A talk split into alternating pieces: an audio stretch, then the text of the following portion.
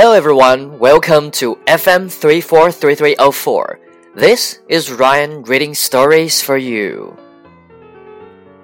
The Big Sale Scott's girlfriend loved pretty dresses. Her favorite store was having a big sale. Scott wanted to surprise her. He went to the sale to buy her a lot of new dresses. The sale was extremely crowded. He waited one hour just to get inside the store. Scott was very patient. He just wanted to make his girlfriend happy.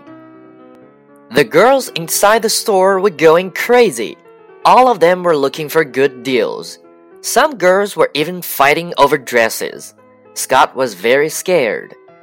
He would have to be quick and sneaky to get anything. When he finally made it out of the store, he was sweating.